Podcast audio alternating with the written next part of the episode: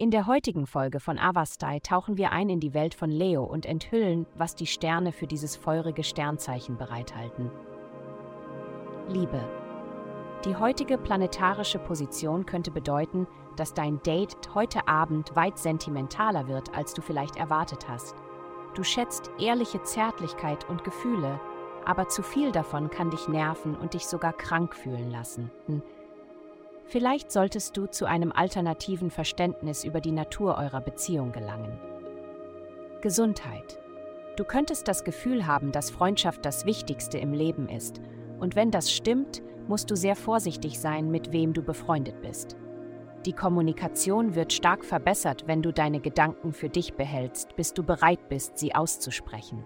Versuche deine Beziehungsprobleme zu überdenken, während du Gewichte hebst oder Sport treibst, und Konzentriere dich dabei darauf, was du wirklich jemandem sagen möchtest. Die Wahrheit wird ihren Weg an die Oberfläche finden. Karriere. Jemand, mit dem du zusammenarbeitest, hat dir vielleicht gesagt, dass du bestimmte Dinge auf eine bestimmte Art und Weise tun musst, aber heute wirst du froh sein, dass du auf dich selbst gehört und nicht auf den Rat dieser Person gehört hast. Heute wird es ziemlich klar sein, dass dein Weg der richtige Weg ist. Geld. Diese Woche könnte dein sensibler Charakter sich nach Geld für die schöneren Dinge im Leben sehnen, wie die Suche nach Schönheit und Wahrheit. Aber deine Aufmerksamkeit richtet sich auf deine vergangenen Leben und Karma, wo du vielleicht etwas Heilung brauchst. In der Zwischenzeit ist dein Lebensunterhalt viel kommunikativer. Je mehr du sagst, besonders auf die richtige Art und Weise, desto mehr bist du in der Lage zu verdienen.